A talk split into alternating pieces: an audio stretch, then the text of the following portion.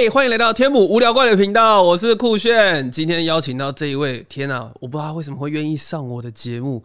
那他就是在最近非常有争议跟话题度，以及在三十岁就成功买房的黄山料，欢迎。嗨，大家好，我是山料。有没有后悔坐在这边？没有，我觉得很奇怪，因为你是我生活圈中完全不会碰到的人，嗯所以我就觉得在这个空间里很奇妙。完全没有这种朋友啊！没有，我的朋友都比较安静，然后比较有文艺气息一点。我也蛮有文艺气息的 你看起来很活泼，然后会去夜店玩。啊。对，我哎、你不会去夜店吗？我不会，我只有工作去过，我没有私下去。那你平常的休闲娱乐？我一天一个礼拜里有可能四天都待在家里。因为大家知道他最近买房嘛，所以待会我们会把这一趴留到最后来好好讨论一下。首先要先恭喜一下你的新书卖得非常好，在成品发烧第一，是整年销售冠军吗？对，连续两年了。而且我去成品吓到、欸，这三本就就在前十名呢、我平常是不去书店的人哦、然后我是看到你发文，然后某一天刚好经过成品，我想说我进去看一看，我不相信，哎，进去看全部都在前面，也太厉害了吧！当初决定做作家的时候，有预料到会有这样的成绩吗？呃，我原本想说应该只会有一本，但嗯没想到就是三本、四本这样。嗯可是三本的内容基本上都不太一样的。都是小说，然后呃，好好再见不负遇见是两个男生的故事，嗯，对，然后那女孩对我说是比较奇幻穿越观察，那你没有曾经自己一个人就乔装，然后去成品看一下，然后亲自买下在第一名的那一本自己的书？我没有，我不会，我会做这种事、欸，就是要测试一次，就是那种感觉啊，然后觉得好像我达到一个里程碑。我只是会想知道作品有没有人在看，我比较希望大家关注我的作品，而不是人。但是因为在社群时代，你必须到第一线去推广你的作品。而且因为余生是你晚点没关系，我只要再加一个字就变 BL 的的书，就余生生是你晚点没关系。我看到这本书的时候蛮亲切的，要跟孙生的名字只差一个字。你的书名当初为什么会取这个？余生是你晚点没关系，其实是我写给我前任的，嗯嗯嗯因为那时候我跟他分分合合很多次，然后一起走过了很多年，然后我们各自都成长，变得不一样，但是没想到没有办法继续下去，我们就分开了。所以分手之后，我就写了一本书，一本小说，把我们的故事改编起来。所以他曾经是你觉得可以陪伴一生的伴。本来是想要结婚，因为晚点没关系，代表是说你设定你以后如果再遇到这个人，还是有机会可以结婚的。对我到现在还是用这本书在等他。哇，不是，可是重点是那跟王菲的故事一样吗？很感人。是我还是很想念你，但已经不是非你不可了。嗯嗯嗯嗯嗯，对，没有，因为我我我想到我之前的女朋友也跟我讲过这句话，可是那时候是我很想跟她结婚，但是她用这个理由作为跟我分手的点。她说：“说不定我们十年后会遇见，又会再结婚。现在先分开一下有什么关系？这个到时候遇见才是更美的彼此啊！”这干话的。这对有点干话，但是也许这是他的真心话。嗯那你知道有很多网友说你写的东西是干话吗？对啊，那你对于网友这样讲，你有什么样的想法我有时候回头看我以前写的东西，我也觉得蛮干话的。啊？你有时候也会这样觉得吗是？因为人的观念会一直改变，一直改对变。对对对对那，我不可能二十五岁写的东西跟三十岁写的东西我还认同，不一定。我有、嗯我经常在推翻我自己啊。我跟你分享，就是我今天找你来有个原因，是因为我女朋友就是你的 TA，所以她会看你的内容。啊，你有一个内容哇，我女朋友看到每天黏着我，好烦哦。所以我心里某部分是讨厌你的。我来讲一下她这一段文字，她写了这一段是说，明知道大人的恋爱必须允许伴侣有独处的时光，但还是希望你天天缠着我说你吃了什么，做了什么，开不开心，请你主动分享，最好是一直烦我，把我烦到死为止。我都记得。我记得啊，六千多人按赞，四百五十五个留言，下面都是女生。然后刚刚延伸到前面，就是说，呃，很常自己推翻自己。为什么我要讲柔柔讲你那篇的故事呢？因为柔柔从你那篇文章说要烦死为止，他之后就一直烦我，然后我就觉得说，天哪！他就每天跟我说你要个人空间，你看这个删料都已经说了，就是要黏住啊。然后我就去看了你那篇文章，然后就一直继续往下滑。我记得，呃，我刚讲那篇四月二十，然后往下滑滑到四月五号的另一篇内容是说，请允许伴侣有与你有与你无关的的时光，哇，你都记得，你好厉害。那什么，如果二十四小时的控制还是爱嘛，大概是这样。然后我就马上再把你那篇转传给柔柔，我说，你看三料说二十四小时的黏住还是爱吗？三料说要给另一半空间，所以我马上用你的另一篇文章打脸我女朋友转传你的那篇文章，然后就觉得很很好笑，很可爱。可是我要给的不是一个答案，我要给的是一个讨论的空间。每一个人都是一个不一样的立场啊。嗯可能某一个贴文，这个他认同，某个认同贴文你不认同，对啊。我觉得我自己心里也有矛盾。那我想要问一个，你自己心中到底觉得情侣交往要偏独处好，还是每天黏在一起？最好的情况是同居在一起，但有两个房间。哦，分房睡。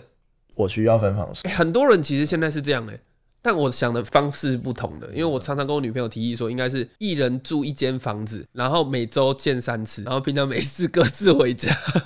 不行，为什么？我会不安，好了，我是蛮让人不安的，所以这提议被驳回。你会想要摸巨乳啊。哎、对对，你怎么知道？对啊，他就赶快用他的巨乳黏你。对对对，那他没有巨乳，对 而且因为你的星座是金牛座嘛，对，我一开始看推翻自己，我还以为是双子座，然后去查一下，原来是一个这么安定的星座。你知道我们公司最多的星座就是金牛座，真的、哦。因为我觉得金牛座很乖、很沉稳，对啊，然后不会出什么大乱子。对，但我蛮多乱子的，对不对？不会啊，真的吗？哦，你比较多乱子。我我乱子比你多哎、哎、我双鱼座比较危险。我就是想问，来请问双鱼座就是变主持人很常有，你 很常有很多的奇奇怪怪的新闻，对你知道对不对？我知道啊我知道。然后那些奇奇怪怪的新闻，你为什么都可以这么的平淡的去看待这一切？哎、这也是我想 问你的，还是我们都是表面很平淡的回复，但是心里波涛汹涌？我也会受伤，我我也是受伤啊，你也会啊我是受伤。来卫生纸不是因为你的负面新闻比我多非常多，哦，所以我就你说，对了，就是我今天很想见你，也是因为这个原因啊，就是想要知道嗯是怎么样去面对这一切。我觉得我被骂习惯了，嗯但是偶尔还是会有点小走心。就像你不是有一篇文章是在讲什么月收三万跟月收二十五万，对好像其实幸福度是差不多的，烦恼是类似的。对，那这一篇文章我很认同，然后陈怡在这一篇是有骂你嘛？他的下一个结论就是说，呃，你写的这些干话跟鸡汤都是拿来呃骗一些卤蛇的钱。可是我会觉得市场有这个需求，就像很多人会觉得我们很屁，但其实很多人看我们影片，他们不敢承认而已啊。嗯就我们还是满足了市场一定的需求，不然为什么我会存在？反而那一些在酸的人，他本来就不是我的 TA 啊。嗯就他如果呃不是卤蛇，或是他心里没有需要被填满，他为什么要看你的书？那些在骂你的人本来就不会买你的书啊。所以这也是我想找你聊，因为你的状况跟我的状况也很像啊，而且也讲到我们之后要出一个那个约炮线上课程嘛。那一定很多人会说，我就觉得约炮很简单，你干嘛出课程啊？废话，就不是出给你们看，跟出给你们买的啊。我就是针对那些可能有社交障碍，或是真的很希望可以改变自己往前踏的人，给他们一个学习的机会。嗯，约炮会不会就是看长相，还是会有一些技术？呃，我觉得大部分人约不到炮的原因，是因为不知道自己的评分在哪边，而好高骛远，想去找更好条件的人。因为也有跟自己条件一样，但也想约炮的人，所以你如果条件是一样的，就可以成立这个交易。对对对对对，或者是他应该是要往自己评分下面找一些，不然就是用呃外在条件去用社交认证的方式让自己的分数变高，可能要么很有钱，或者是有车有房，或者是心灵层面，或者是代表作，可能出书很厉害等等的这些装备都会让他把妹更有利。那当初为什么会写那篇三万跟二十五万的文章？对没错对啊，然后刚刚讲到那一串文字，你自己是会去看酸民的留言的吗？或是这些事件？我几乎都会看，但我会看到某一个停损点为止。就是我我我不知道看看到怎样？看 看到想把墙壁揍破一个为止。我还是要看，因为我必须知道大家认为我有什么疑虑，嗯因为嗯，那些疑虑也是我检讨自己的过程。对，那些很重要嘛，因为你必须不断进步，就会需要知道不一样的声音。那当初为什么会写那篇三万跟二十五万的文章？我那时候在一还在一件衬衫的阶段嘛，嗯然后因为一件衫是我的第一次创业，嗯然后慢慢从月收入蛮低的，大概两三万，一路就是花了大概两年的时间，然后收入到二三十万。高一点的数字是二三十万，嗯啊，比较平均值可能没有那么高，不一定，因为你也知道就是不稳定。嗯，当然，对，做这行是，而且跟大家科普一下，他是贷款呢。我看新闻说贷款两百万我是借钱，借钱借钱，借钱来创业，这件事情是非常需要勇气，而且那时候你才二十四岁，对我先自己存了一百，另外一百是借来的。超级厉害。那我的角度是，我在三万的时候有一些烦恼，当我二十五万的时候，我并没有把三万时候的烦恼解决掉，它还依然存在。嗯，即使我有了比较好的房子，但我一样心里很空。非常认同。这件事。我前阵子跟一群网红聚会，嗯。然后大家也是赚了一百万，一个月三百万、五百万，哇，大家都过得好不开心，因为大家只会想要追求越来越多，我想要赚更多钱，买更多房，买更多车，好，都买了之后，我希望有嗯自我价值的肯定，或者是更多突破性的内容。所以并没有你们想象中的那样说赚比较多钱就比较开心。对于台湾大部分收入都在三万的阶级的人来来听，当然会觉得干他妈在讲屁话。那台湾人就不喜欢，因为那篇文章，我为了要验证它，我自己就是退掉台北的租屋处，我就搬回金门。我去金门住了两年。哇！你知道金门是一个很少物欲的地方，嗯我真的蛮快乐。但这一段为什么我很有感？因为我记得我以前当摄影师，月收到十万的时候，我某一次坐计程车，然后那时候很得意，觉得嗯自己工作完好棒哦，今天又赚了一万块。然后司机就说：“哇，你是做什么工作的？你怎么感觉意气风发？”我就说：“哦，没有啦，摄影师。”然后他说：“我有一个儿子跟你一样大。”我说：“那你儿儿子在哪边上班？”他说：“在新竹的工程师。”然后他就问了我的薪水，我就大概讲了，然后就比他儿子高。然后那时候就自己觉得尾巴翘起来，然后很得意。但我到现在比那时候过得更好，我也没有比较开心，然后反而会觉得说好，还会想要更好。这个人的心态真的是很难。我现在也一直试着在找内心的自己，所以我现在如果问一个呃网友攻击你的点，你是可以正面回复的。我可以，好你，网友说心灵鸡汤是拿来安慰乳蛇跟骗他们钱用的。好奇你对这句话的观点？我觉得是每个人需求不同。我自己的心灵鸡汤影片，其实是我拍给我自己看的。哇，对，这个我不确定大家可不可以吃，因为拍给自己看，但还是会看流量跟数据，当然啊，因为人就是会这样矛盾。我比较在意 CP 值。一件事我要两个收获，第一个就是治疗自己，第二个就是变成流量，让我的书被看到。诶那也可以了解一下你现在的收入组成吗？可以啊，第一个就是版税，对，演艺娱乐广告的收入，嗯，然后第三个是活动出席，你有发文说你有在存股跟投资？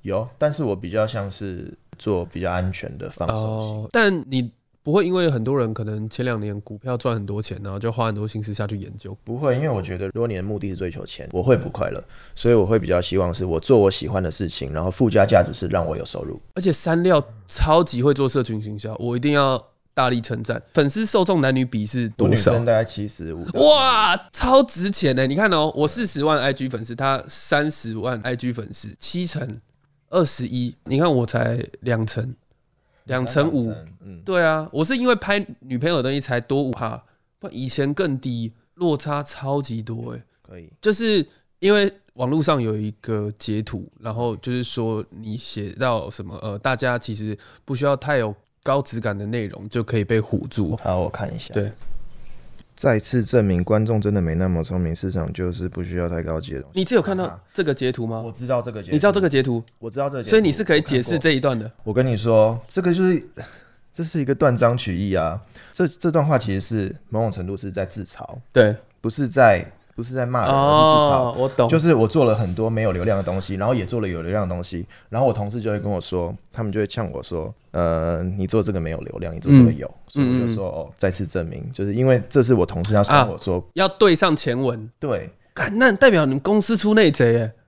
对啊，哦，这个不行哎，这抓抓出来编的吧？这个是影响到那个哦这个商誉哦这这句话真的是我讲的，但是我不是要骂观众，我是在自嘲 OK，原来我做的东西这么的不聪明，这么的没文化，那有人说你是 emo 仔，你承认吗？我是可可是谁不是啊？我觉得人都是啊。我很爱哭，又很容易低潮，哦，对。那这样后来都怎么高潮？我自己其实曾经很讨厌一些网红，因为他们会一直散发出很正能量的内容。那因为我私底下认识他们，所以我会觉得他的这些手段都只是为了接更好的工作。所以我就会心里某个层面很不喜欢，我会觉得做人应该要 real 一点。但是我说实话，就是因为我接不到他们接的工作，嗯所以也许我嫉妒他，就像那些酸民，其实他们可能很嫉妒你，嗯因为他们买不了房嘛。嗯所以我也常常在思考自己的这件事情。再来就是下一个想问的是，因为我认识你是一件衬衫，那我面临到转型上的问题，所以你在从一件衬衫这个频道到作家之间转换，有做什么取舍吗？或是当初怎么会这样转？我其实很认真的想这个问题，想了两年，然后那两年我一直在想，我到底要不要把它收掉。当初想做一件衬衫的原因是什么？当初想做一件衬衫的原因，是因为我对拍摄纪录片很有兴趣。我发现我受不了了，心里都有病了，然后我就决定不行，我一定要暂时切割开来。只是切割一般会想要用新频道，你后来决定原用旧频道的原因是什么？我把一件衬衫的 Facebook 关掉了一两年。还是是因为 Facebook 不能改改名？可是 YouTube 的还是沿用旧的吗？对，我发现 YouTube 跟 Facebook 还有 IG，因为我三个平台，You-，Facebook 三十万嘛，IG 三十万，YouTube 二十五万，然后这三个平台的粉丝组成都不一样。漂亮，我想要听分析，数据化来给大家做一个参考。行销媒体人注意了，脸书的年龄层大概是二五到三五，然后 YouTube 也是二五到三五，但 IG 的话是大学生。其实我我很希望的是，我让很多不会阅读的人去阅读，因为出版很小，出版的这个圈子很小，书店也越来越少，嗯嗯所以阅读的人越来越少。我们必须去让更多不读书的人来读书，嗯这样这个产业才会继续长大。那因为你的销量特别好，会因此你可以谈到比较好的版税跟分润条件吗？就是我一开始也是领八趴，然后那时候我的第一本书一整年我我只拿了十四万元，哇，这是可以说的吗？这可以公开可以，因为已经是过去的事。？OK，好，过去是十四万元，这样是卖几本了？八千本，八千本才领十四万，因为那时候我的版税很低很低，然后又加上就是要扣除一些成本。那这样的话，版税真的是有办法支付你买房的头期款吗？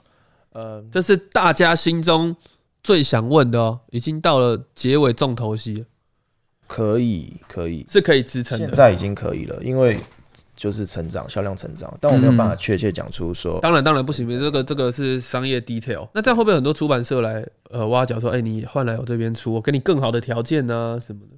会有，可是因为出版社最多最多能给的就是十五趴，对，他给不了更多了。就是每一家出版社都差不多。那当初想做作家的原因，真的是因为想要疗愈自己吗？我一开始真的没有想到会，它的销量其实比我预期的多了三倍。可是，一开始就只是写网络文章，到出书的那个转捩点，是他来找你，还是你去找出版社？呃，是我在我在写一件衬衫的文案的时候，因为那时候出版业想要知道背后在写文字的人是谁对。原来出书那么辛苦，没有办法养活我，所以我就一边做一件衬衫，一边写书，直到我的书的销量，我认为它足够负担我一整年的收入的时候，我再收掉一件衬衫转去写书。哦，哎、那你是认识 Peter 树的吗？我认识，但是不熟。了解，因为很多人会拿你们来比较，你会不喜欢这件事情。应该说我们的内容完全不一样。嗯我写的是小说，小说就是一整个五万字的故事，但他写的是语录。嗯语录就是一篇可能一百个字，然后他就好几篇语录。嗯，我们的内容是完全不一样，所以我当然不开心啊。嗯嗯因为两个内容不一样，为什么哦，懂我写的。是怎么？怎么可以拿起来比？对啊，哎、那要怎么样才可以当作家？你当初自己要变为作家的时候，有没有心里的一些 concern？有。我觉得你现在要当作家有两条路啊，就是一个是你不想赚钱的路，你不想要让写作来养活你，那你就专心的写没有市场，你也不管市场的东西，你就写纯文学。可是这样出版社根本不想帮你发啊、可以帮你发，但是就是五百本，然后你的作品可能也没有太多的曝光率。懂？对，但是另一个路就是你要先成为一个社群上有影响力的账号，然后那个账号可以让出版社相信你的导购能力。OK，对，这两条路。那实际上去买书的年龄层在几岁到几岁？我的很广，就是其他的作家可能都会有一个特定年龄层，但因为我的量比较大，所以年龄层都会很分散，从十五岁到四十几岁都有。哦，差距超远的。然后我现在在努力拓展高中生族群而，且我发现你有去马来西亚办签书会，对，下个月也要再去现场是多少人？五百多个。好多、哦，这号召力真的是很惊讶哦！而且我要讲一个我吓到的事情，我上网做功课发现他是实践服装设计系毕业，而且他还得过英国伦敦毕业时装周冠军哦！大家不知道他有这么强的背景，这真的很厉害，所以转商是非常聪明可。是你可能就是一个百分之百很商业的人吧？我其实没有，我是被强迫变成商业的人。一开始也是觉得我只想耍低能，哦，我纯粹想耍低能，不小心就变老板，所以我现在就觉得很卡。对，那你是有组织性的耍低能，你是低能版的阿弟。哎，对你讲对了，我就是他弄创作者协会嘛，我就弄低能儿协会。所以我跟他完全是做不同 TA 跟客群的，所以我只要阿 D 的那个创作者协会的模板照抄，然后我就在扶持一些低能儿，这就是我的商模。想投资吗？好，刚讲到那个买房子啦，你自己知道你买房子那边贴文有很多争议吗？我知道，因为很多媒体有报，因为我写我的心情很复杂，嗯嗯嗯然后媒体就会说真的心情很复杂，这 这就是标题党，没办法。对，因为大家会去往心情很复杂这个对 对对，角度去放大。但其实三十岁前买房，我自己觉得啦，可能一些中南部或者一些预售屋，其实你只要想办法凑到头期款，并没有想象中那么困难啊。尤其是如果你又是买预售屋的话，其实双薪家庭怎样都还算打得到，不管是跟家人借钱或是贷款。但那段文章有一个让我很亮眼的文字是写说，窗外有台北一零一，所以你是住在新一区那边。因为我想要有多一些隐私，不讲详细位置，但是可以讲是在台北市的。就是你为什么最后挑中那一间，它好的地方在哪？我会看它的大环境跟小环境，小环境可能是你靠近捷运，然后你就可以比较比较保值，嗯，然后采光很重要啊，因为采光好的话，其实所有装潢都可以改，但采光改不了。然后老公寓没有差，因为我觉得年轻一点的话，买老公寓好，因为你有时间等它增值。对，然后实际室内平数就有三十平，恭喜你！我觉得买房真的是人生中很开心的一件事，所以我看到这篇文章其实是开心的，然后看到窗外有一零一，好羡慕。那你看到人家说卖书凭什么买房？你对这段话有什么想法要反驳的？为什么卖书的人不能成功？哎呦，哎呦，直接打脸呢！对啊，写作的人也可以追求成功吧？嗯所以那些酸民应该是没有买房的能力，所以会讲。没关系，我我说就好，好你不要你不要说这句话给我讲就好。不是每个人都可以追求自己要的幸福啊。对啊，好，之后在你的个人频道会拍房屋的开箱吗？我还在犹豫，因为我很希望不要透露太多我的个人隐私。那你真的偏矛盾，因为那篇文字有写说六个月后会拍开箱影片。对啊，我想说就是六个月让我慢慢想。好，你思考一下。好，那各位的听众跟观众朋友，如果想要看他之后房子开箱装潢完怎么样的话，再去锁定一下他的频道跟个人的 IG 跟 FB。你知道，因为要整个翻修，三十平，我猜一下，三百五。我原本也以为三百五，超过、哦，因为保守的话三百五差不多，我觉得这应该有到五百。我 我看他这个眼神，而且因为现在人贵，然后工贵，料也贵，那在最后我就要来展现一下平常的我，所以我准备了一段自己的文章要念给三料听了哈，啊来听一下感觉如何？如果可以，星期天一定要睡到自然醒。如果可以的话，一定是一觉起来，太阳已经下山那种，因为这样你才会觉得爽。可以出书吗？这一段听完觉得如何？很有你的个人特色。我今天特别早起两个小时，很认真的写，我想说三六来，我好好表现一下。你写的很像一首新诗，你会不喜欢人家留言区一直学你讲话，然后分成很多段吗？他们说我的断句很奇怪，对啊，你会不会不喜欢别人这样调侃你？你知道为什么要断句吗？为什么？一方面是我觉得那样好看，另一方面是因为脸书上面你要透过比较长的断句来争取版面。哦，我没想到这件事哎、我下次就是一个字断一行。好，再次谢谢三料这么侃侃而谈，度量很大，希望大家喜欢这集的影片跟 podcast 内容。去书店买一下三料的书，也追踪一下他各大社群媒体平台。下次见，拜拜。拜拜。